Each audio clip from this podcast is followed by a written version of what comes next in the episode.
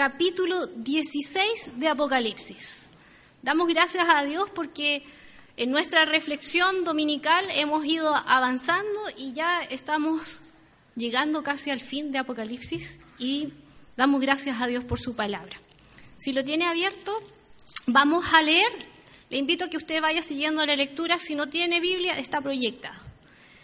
Capítulo 16 de Apocalipsis dice, oí una gran voz que decía desde el templo a los siete ángeles, id y derramar sobre la tierra las siete copas de la ira de Dios. Fue el primero y derramó su copa sobre la tierra, y vino una gran úlcera maligna y pestilente sobre los hombres que tenían la marca de la bestia y que adoraban su imagen.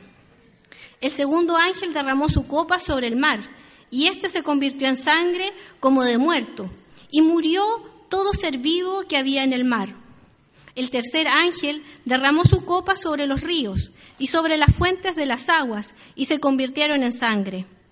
Y oí al ángel de las aguas que decía, Justo eres tú, oh Señor, el que eres y el que eras, el santo, porque has juzgado todas estas cosas.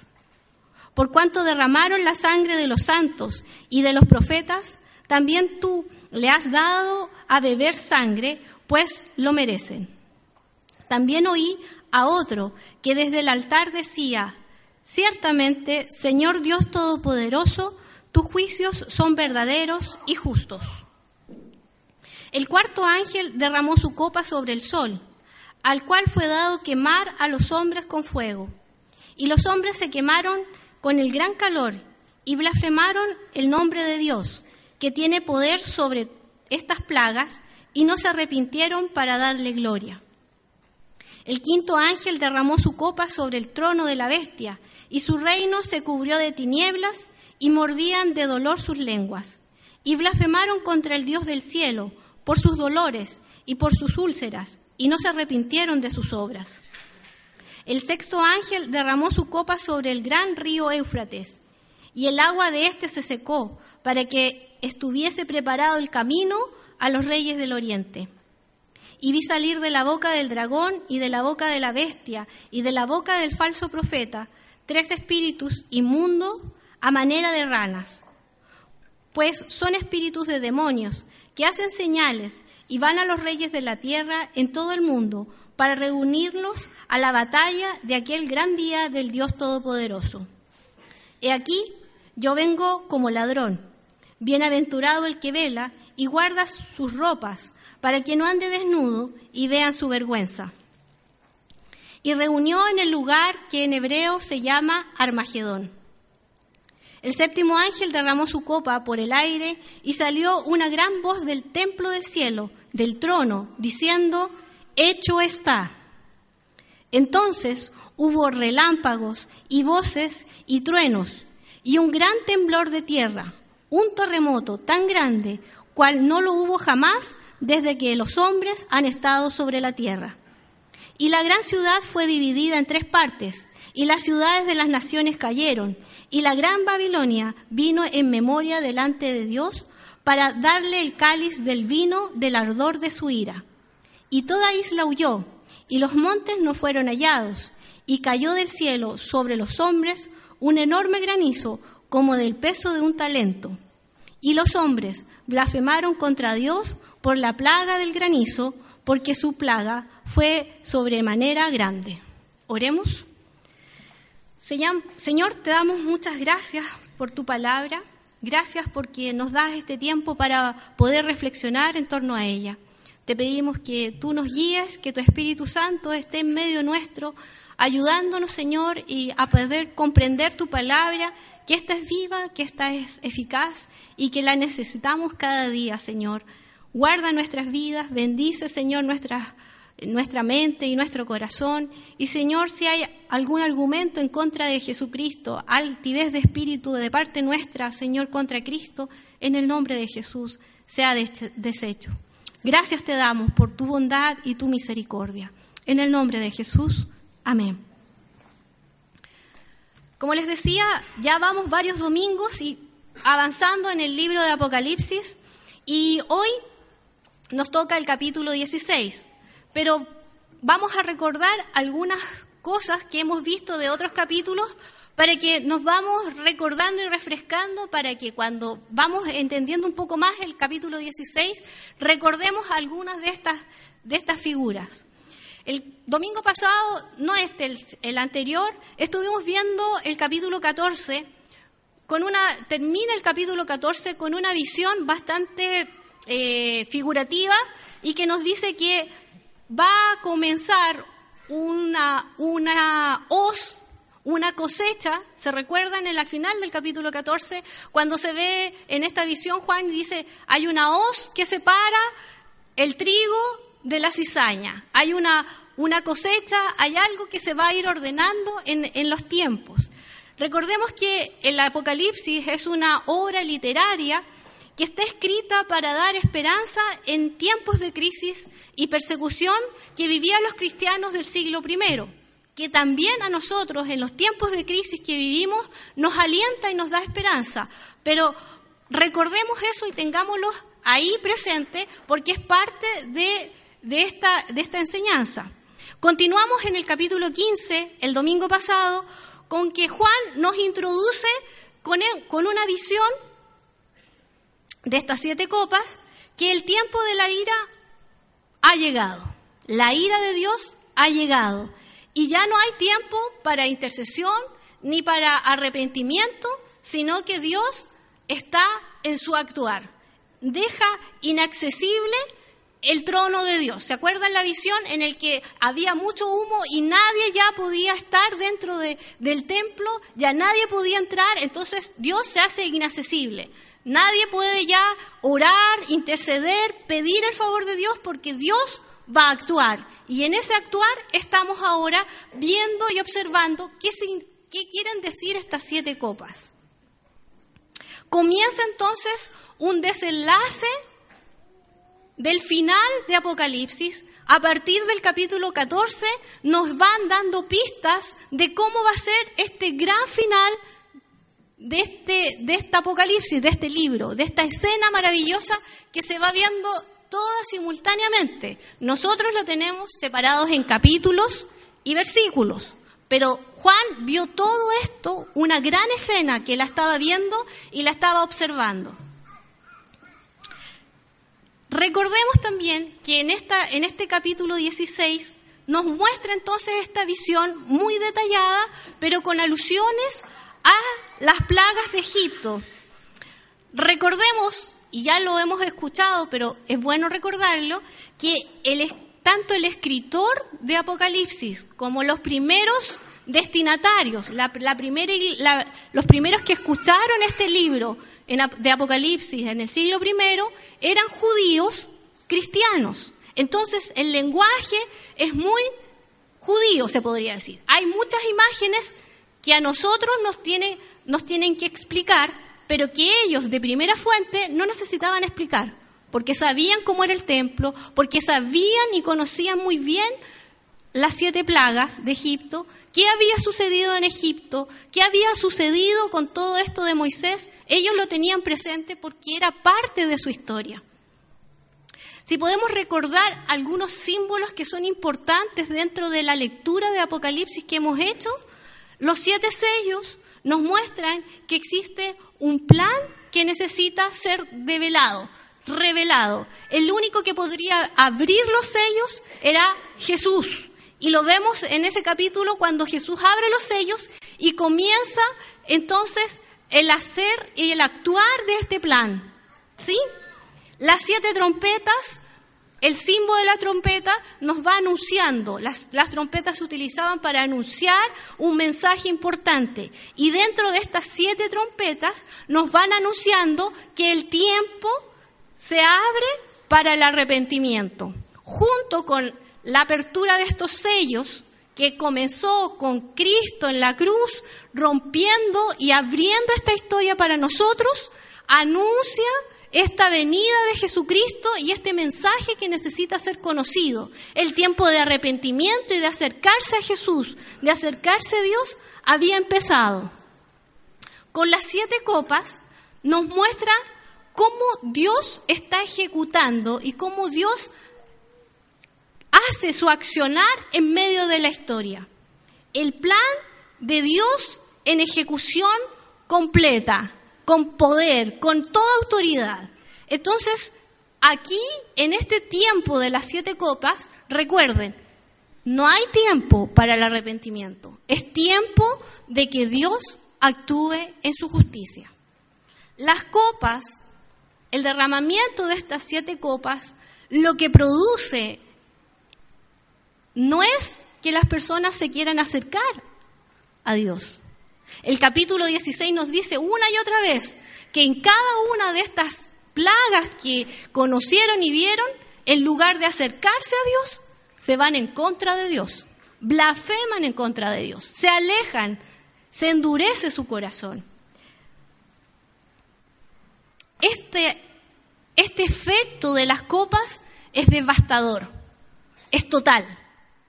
Hay algunos momentos que vemos que o en los siete sellos o en, el accionar de las trompetas hay una tercera parte, hay una parte que, que, que no, no conoce de este accionar. Acá vemos que es total. La devastación es total. La primera entonces copa comienza derramándose en la tierra y primer accionar y una primera tal vez clave o señal que nos ayuda a comprender un poco más ahora para nosotros. Esta primera copa produce, no en, en toda la humanidad, pero hay una característica. Es para los adoradores de la bestia. Para ellos les vino una úlcera maligna y pestilente. Al parecer, esta podría ser como una lepra, ¿sí? Nosotros sabemos y entendemos, y nuevamente Juan está hablando como en el Antiguo Testamento. A lo mejor algunos estudiosos de la palabra que están acá y que nos acompañan se recuerdan qué es lo que dice Levítico acerca de la lepra, qué producía en la, en la persona eh, que estaba enferma de lepra. Había una situación que el pueblo y que el enfermo tenía que decir y yo les voy a recordar ahí, en Levítico 13, 45 y 46 dice, los enfermos de lepra deberán romperse la ropa y andar despeinados. Mientras dure su enfermedad, están considerados gente impura. Vivirán apartados fuera del campamento. Además, cubrirán la mitad de su rostro e irán gritando, soy impuro, soy impuro esta enfermedad los apartaba del lugar, del campamento. En este tiempo estaban aún en, el desierto y era un pueblo nómade, vivía en carpas. Entonces, la forma que tenían de apartarse y de protegerse era que esta persona que estaba enferma los separaban, estaba impuro. Tal vez también vemos esta enfermedad en el tiempo del Nuevo Testamento con Jesús y cómo Jesús se acerca a estas personas que ya eran impuras y que tenían un estigma que era apartado totalmente de la sociedad, cómo Jesús los va integrando y los va sanando. Pero en esta ocasión, esta lepra o esta úlcera maligna, ¿qué hace con las personas? Los adoradores de la bestia separa. Separa, ¿recuerdan el capítulo 14? Hay una separación entre el trigo y la cizaña. Esta marca, esta úlcera, esta enfermedad está separando quiénes son los adoradores de la bestia y quiénes son los adoradores de Dios. La marca que en un tiempo y que vimos en los capítulos anteriores, la marca de la bestia que integraba a todas las personas, que el sistema eh, recibían eh, eh, perdón, eh, alimento, que recibían ciertos beneficios para los que llevaban esta marca. Y para los cristianos sufrían hambre, persecución. En cambio, para los adoradores de la bestia y esta marca estaban integrados dentro de la sociedad. Ahora, esta úlcera, esta señal, esta enfermedad, también como una marca en la piel, va a producir una separación. Ellos no están de parte de Dios. Por lo tanto, no son parte del reino de Dios y es una separación. Tanto la segunda como la tercera copa que derraman estos ángeles provocan efectos en el agua, en el mar, que es salado, y en las aguas dulces, los manantiales, en los ríos, que es algo necesario para el ser humano. Estas, todas estas aguas se convierten en, en sangre. Fíjense, y aquí hay una cosa que debemos considerar. El mar Mediterráneo, en esta época, era un agente de comercio. Era un lugar donde se efectuaban muchas transacciones, muchos viajes comerciales, mucha vida, producía mucha vida el mar Mediterráneo. Desde este, desde este mar se decía que había nacido el imperio romano. Roma le debía al, al mar Mediterráneo lo que ella era como imperio. Y esta plaga ataca al mar matando todo lo que hay y produciendo muerte en lugar de vida. Y el agua que era necesaria para el ser humano también se convierte en sangre. Y también esta hace una señal, este también es un símbolo, es también Juan se está recordando algo que decía en, el, en, en Levítico. En Levíticos 17:10 dice, cuando algún israelita o extranjero que viva entre ustedes coma cualquier clase de sangre, yo me pondré en su contra y lo eliminaré de su pueblo. La señal de estas copas derramadas en el mar y en las aguas dulces es señal de que Dios nuevamente está separándose de este lugar, de esta, comunidad que adora a la bestia. Pero hay algo que también dicen estos versículos, y luego de la segunda y tercera copa hay una pausa, como siempre lo hace Apocalipsis, el escritor. En los versos 5 y 6, este mismo ángel que derrama esta copa va invocando a Dios y da gracias por el accionar de Dios en su justicia. Da, da gloria e invoca a Dios por la justicia de Dios. Pero no es que el ángel esté alegre por lo que está sucediendo por lo salvaje que pueda suceder esta mortandad que ya ha ocurrido con estas tres copas. No es, no es que se esté ejecutando la ley del talión en este, en este momento. No es que sea una satisfacción sádica de ver que el adversario en este momento está mordiendo el polvo. Las copas son el accionar de Dios en su justicia pero esta justicia no es sinónimo de venganza o castigo, sino más bien es un acto de justicia, es un acto de amor que es motivado por Dios. Y Dios en su justicia está realizando y es glorificado por estos ángeles. Esta no es una forma arbitraria del actuar de Dios. Más bien es una respuesta de Dios al clamor y a una situación específica. Yo no sé si usted se acuerda, pero en Apocalipsis 6, los versículos 9 y 10 nos señalan y nos muestran cuando se abre el quinto sello, vi bajo el altar, dice eh, el texto, las almas de los que habían sido muertos por causa de la palabra de Dios y por el testimonio que tenían, y clamaban a gran voz diciendo, ¿hasta cuándo, Señor, santo y verdadero, nos juzgas y vengas nuestra sangre en los moradores de la tierra?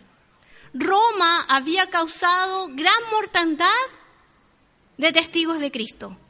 Roma había muerto a muchos santos en la persecución. Y este clamor, esta oración de estos mártires es escuchada por Dios. Y es en ese momento de escuchar este clamor es que podemos ver en esta siete en este derrame de estas copas el accionar de Dios, pero por justicia, por amor de estos que claman porque han sido muertos injustamente. Roma, al perseguir sanguinariamente a la iglesia, se está cada vez expulsando de la sociedad. Ella ha sido, se está exiliando cada vez en la historia de Dios. Con la libertad que tenía este, este imperio de, de saber si adoraba o no a Dios, si se acercaba o no a Dios, este cada vez más su decisión aleja a este imperio de Dios. Su indignidad está manifestada por derramar la sangre de estos santos. La cuarta copa es derramada, dice, y el sol, esta gran luminaria creada para distribuir la, luz necesaria para toda la creación, ahora es una fuente que quema a las personas que han adorado la bestia. Esta señal, al igual que todas las copas que hemos visto, nos hacen más que nuevamente endurecer el corazón de las personas, blasfemar contra Dios, tal como ocurrió en Egipto con el faraón. En el accionar de Dios, el faraón cada vez más endurecía su corazón. La quinta copa ya ataca directamente lo que es el sistema de gobierno o tal vez apunta muy bien a destruir el trono de la bestia y lo destruye, dice la, la quinta copa. La sexta copa está planeando y está organizando una invasión. Muy pronto va a venir desde el norte y este sistema, este, este imperio va a perecer. Entonces el imperio será invadido. Y la séptima copa describe la destrucción de la ciudad, la destrucción de esta gran ciudad. Pero nosotros solamente pensamos en una sola, pero son grandes ciudades, las ciudades que han oprimido, han perseguido a todos los cristianos de la época, este es el momento en que se van a destruir. Y así se puede decir que, se, que nos dice y nos señala y nos narra un poco el capítulo 16. Pero ¿qué cosas podemos nosotros sacar para nosotros? Porque esto no es nada alentador. Fíjense que hay dos aplicaciones o enseñanzas que me gustaría que ustedes la consideraran junto conmigo. Los versículos 13 y 14 de este mismo capítulo señalan un mensaje que se está dando en el último momento de la bestia, el dragón y del falso profeta. Estas figuras malignas estas figuras están tratando de decir algún mensaje y el escritor de Apocalipsis lo, lo señala con una especie de un símbolo, la rana, un reptil, que para los persas y para los egipcios este era un dios de la oscuridad. Y con esto lo que quiere decir el escritor y a nosotros nos alerta es que estas ranas eran utilizadas para engañar y confundir. Este mensaje que nosotros vemos ahí, que estas ranas fueron a los reinos, era intentando armar todo un poder para ir en contra de Dios a una batalla final, ¿sí? En un lugar específico. Pero estas, en lugar de acercarse a Dios, lo que hace este mensaje es solamente oscuridad y confusión. Ante están transmitiendo y intentan transmitir un mensaje de luz, de paz y soluciones de los problemas. Es muy similar a lo que ocurre hoy en día. Hoy en día también nosotros podemos entender y ver que estas ranas están tratando de confundirnos, tratando de darnos mensajes para confundirnos y sacarnos de Dios, de, concentrarnos en Dios. Como, tal como veíamos en la parábola del sembrador, las espinas nos ahogan, los afanes nos están tratando de, sacar esto que está de parte nuestra y que es de Dios. Este mensaje a veces no lo entendemos muy bien. Entonces, estos espíritus hoy también están controlando y también están actuando en, las naciones. Y nosotros, los cristianos, no debemos ser ingenuos. Debemos estar alerta porque hay un mensaje de luz, hay un mensaje de paz, hay un mensaje de que sí se pueden solucionar ciertos problemas y algunas personas salen de diferentes lugares económicos, economistas, algunos religiosos, algunos políticos, están tratando de dar un mensaje de que ellos pueden solucionar ciertos problemas. Pero nosotros, la iglesia, no podemos ser confundidos. ¿Quién es el que gobierna? ¿Quién es el que está y tiene la solución a nuestros problemas? No son ellos, es Cristo, es Dios. Puede existir en torno a nuestro un mensaje de confusión. Pero hay una advertencia en el versículo 15 de este capítulo que nos recuerda también las palabras dichas por Jesús en el Evangelio de Mateo. Y es muy similar. Yo no sé si usted se acuerda, pero si lo leo, usted va a decir, esto está, esto, Mar, esto Juan lo está recordando y lo está haciendo. Por tanto, Manténganse despiertos, porque no saben qué día vendrá su Señor. Pero entiendan esto, si un dueño de casa supiera a qué hora de la noche va a llegar el ladrón, se mantendría despierto para no dejar forzar la entrada. Por eso también ustedes deben estar preparados, porque el Hijo del Hombre vendrá cuando menos lo esperen. Y ahora leo el, versículo 15. He aquí, yo vengo como ladrón. Bienaventurado el que vela y guarda sus ropas, para que no ande desnudo y vean su vergüenza. Se dan cuenta que Juan nos está advirtiendo de la misma forma que fueron advertidos en el tiempo de Jesús y en el primer siglo en la iglesia cuando se estaba formando, el de perseverar, el de velar, el de estar despiertos, el no dejarnos confundir por extrañas, ranas que sean estos mensajes que nos dan, que nos intentan confundir, de sacarnos de ver la visión de Dios, de que Dios está en el trono y que está gobernando y que tiene el control de la historia, que tiene el control de mi vida, que tiene el control del siglo XXI. No se ha escapado de sus manos él está con el control pleno.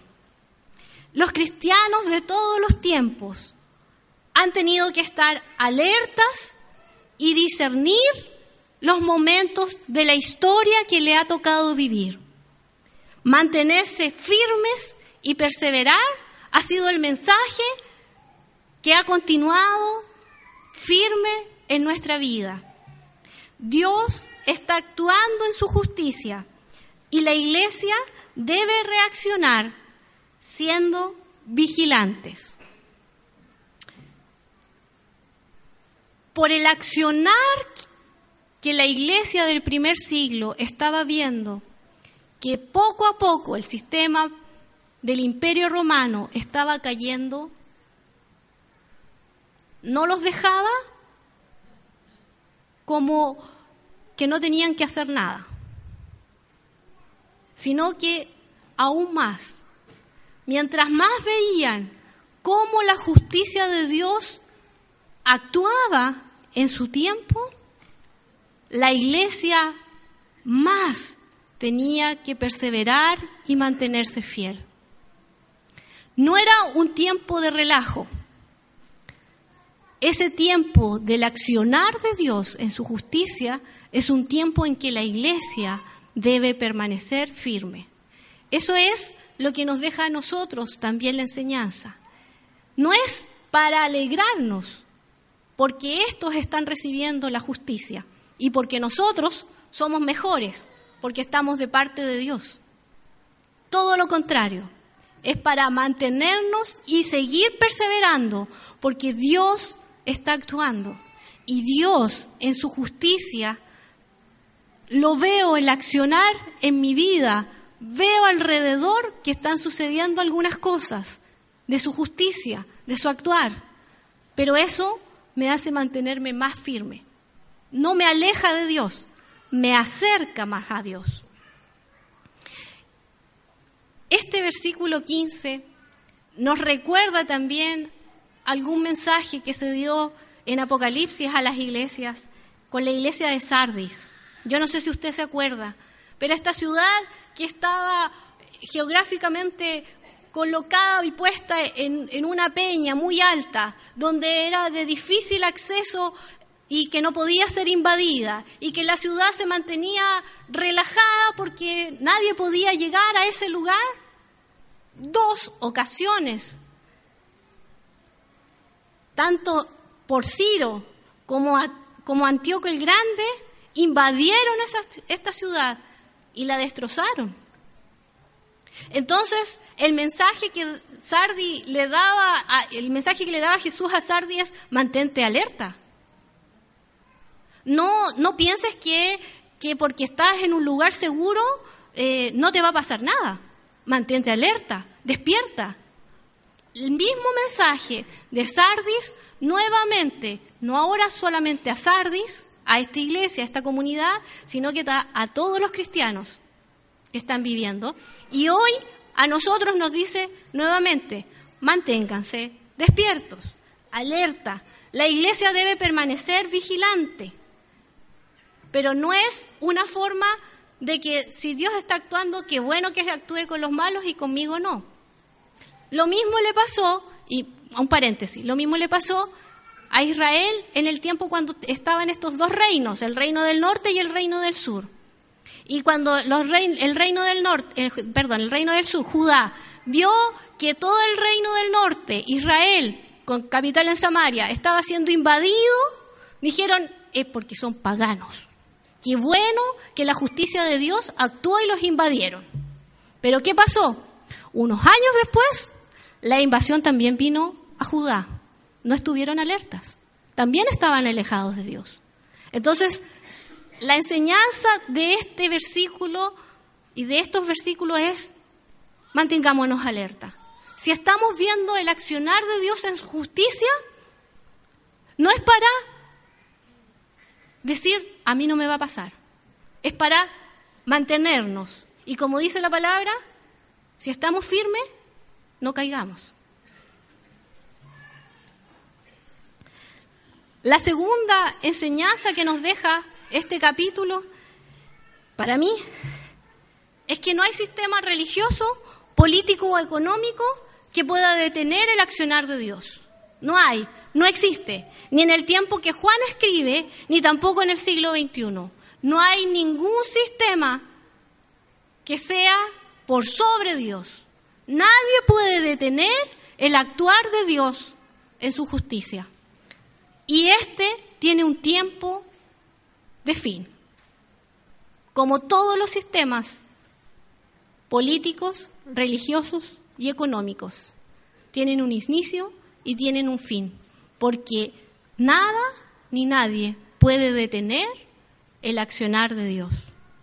La descripción que Juan hace a partir del versículo 17 en adelante de cómo Dios, este Dios todopoderoso, ejecuta su justicia, es con un gran esplendor, es con un terremoto, es con toda la presencia de Dios, como lo vemos también y lo hemos visto, y también entendemos que este es en la presencia de Dios porque así es como se manifestaba Dios en, el, en la antigüedad, en el Antiguo Testamento, con fuego, con relámpagos, con trueno, y hay algo que siempre hacía, que era un temblor. Pero este accionar, este temblor grande es poderoso y destruye todo este sistema, toda esta política, toda esta economía que, Roma estaba teniendo. Y Dios, en su accionar de justicia, destruye todo y se muestra como un Dios poderoso, todopoderoso. Las copas entonces ponen de manifiesto la verdadera naturaleza de los seguidores de la bestia. ¿Y qué es el fruto que estas personas daban?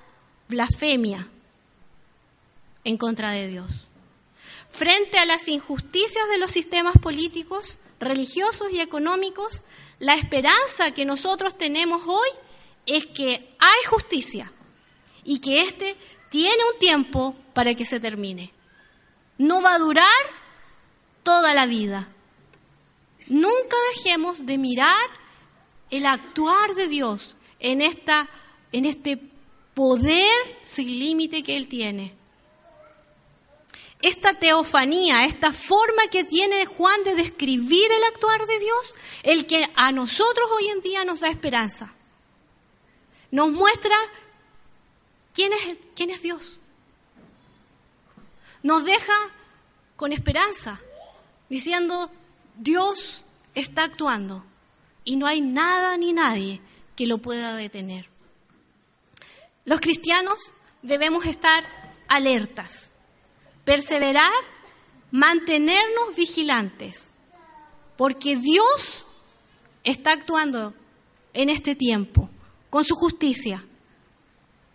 Pero también podemos decir como, como el ángel en este capítulo, justo eres tú, oh Señor, el que eres, el que eras, el santo, porque has juzgado estas cosas. Señor Dios Todopoderoso, tus juicios son verdaderos y son justos. Que ese sea también nuestra oración, nuestras frases, nuestro decir, nuestra palabra. Señor, gracias por tus justos juicios. Gracias porque tú te manifiestas con poder y gloria en mi vida. En, yo veo tu accionar, tu justicia, Señor, y te doy gracias. Porque tú eres justo. Tú eres justo. Y no hay nada ni nadie que pueda detener tu justicia. La esperanza es esa. El anhelo es eso. El saber que Dios está en medio de nuestra vida, actuando con justicia.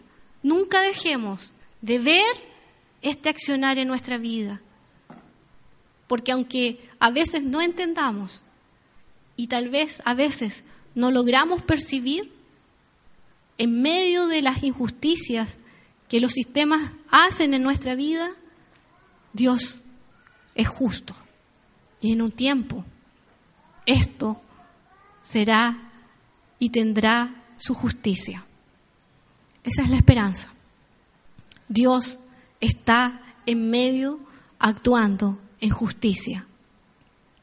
Oremos al Señor para que el Señor nos ayude, para que el Señor nos aliente y para que también nos anime a perseverar, a estar aún más cerca de Dios, aún en medio de nuestras crisis y nuestros conflictos, que no nos alejen que nos acerquen a Dios. La mejor forma de pasar las crisis no es alejándose de la iglesia ni de Dios.